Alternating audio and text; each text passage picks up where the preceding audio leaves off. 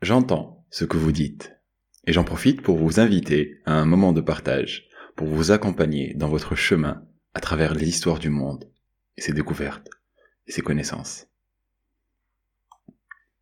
La perception, comment voyons-nous le monde? Une question qui mérite beaucoup d'attention, surtout beaucoup de courage. Du courage pour remettre en doute une attitude naturelle sur laquelle l'être base la plupart de ses décisions, ses comportements et ses choix.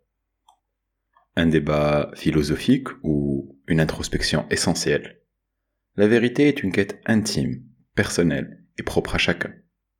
L'évolution de l'être humain dans son environnement à travers le temps et l'expérience de la vie, quelle que soit par la beauté de ce qu'il peut voir ou avoir, ou alors certaines souffrances qu'il peut subir et vivre, influence grandement la clarté de sa vision et de sa perception. Prenons ensemble, pas à pas, le recul dont on a besoin pour discerner et percevoir. Prenons ensemble, pas à pas, de la hauteur pour examiner et contempler. La pensée est un mécanisme complexe, assujetti à notre sensibilité et nos émotions. Comment faire pour entendre ce qui ne se dit pas? Commençons par un raisonnement pragmatique, décortiquant ensemble ses composantes. Au dépend de sa nature, interne ou externe, la communication implique de nombreuses tâches intellectuelles qui s'exécutent très rapidement, en quelques centaines de millisecondes. Leur variété, leur complexité reposent sur des processus cognitifs qui sont la plupart inconscients, et cela les rend difficilement discernables. On peut les découvrir que d'une façon indirecte. Ces phénomènes de cognition, ou autrement dit ce processus d'acquisition de la connaissance, bien établi à l'intérieur de notre esprit, se manifestent de plusieurs manières et ajoutent à l'équation plusieurs variables et paramètres. Un seul but, donner, identifier, désigner le plus d'informations possible pour fluidifier et éclaircir cet enrichissement de connaissances. Une fois que le contexte établi, regardons ensemble comment on peut lire les choses autrement. Car notre mise en perspective n'est pas quelque chose qui se fait simplement, et pour en arriver là, nous allons avoir besoin d'un esprit de synthèse aiguisé et d'une aptitude d'analyse bien travaillée.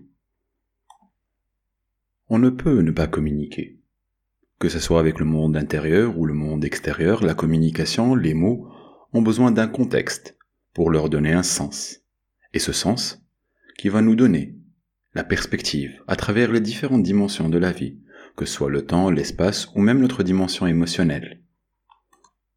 Pour avoir une idée nette, claire et précise sur les paramètres qui influencent notre perception, prenons ensemble les composantes, entre parenthèses le contexte, qui peut faire varier notre vision des choses et influencer grandement notre perception et nos choix. Dans sa définition simple, le contexte est un ensemble de circonstances dans lequel se produit un événement ou se situe une action. Le contexte peut grandement changer notre vision et avoir un impact énorme sur nos choix.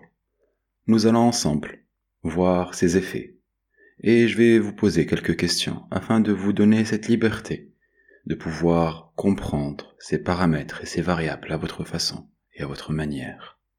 Commençons par les effets de l'environnement, les effets cosmologiques ou atmosphériques, ou voire même climatiques. Jour et nuit. Êtes-vous du matin ou du soir, chaud ou froid? Sentez-vous plus à l'aise quand il fait chaud ou quand il fait froid?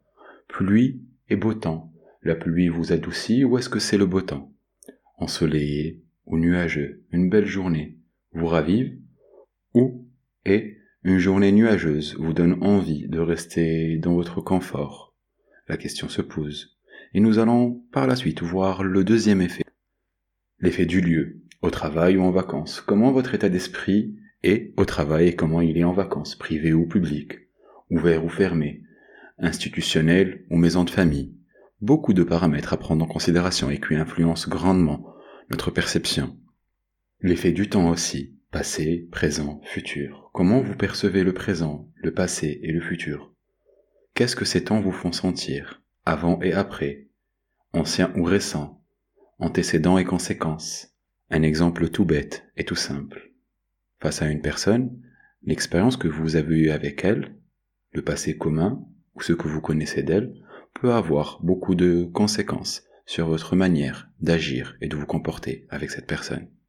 Nous avons aussi l'effet de la forme, formelle ou informelle. Comment communiquez-vous dans les situations formelles? Quelle est ou quelles sont les libertés que vous pouvez vous permettre dans des situations informelles, protocolaires ou libres de protocole? Tous ces facteurs et variables influencent grandement notre prise de recul ou notre prise de hauteur, voire même notre perception des choses.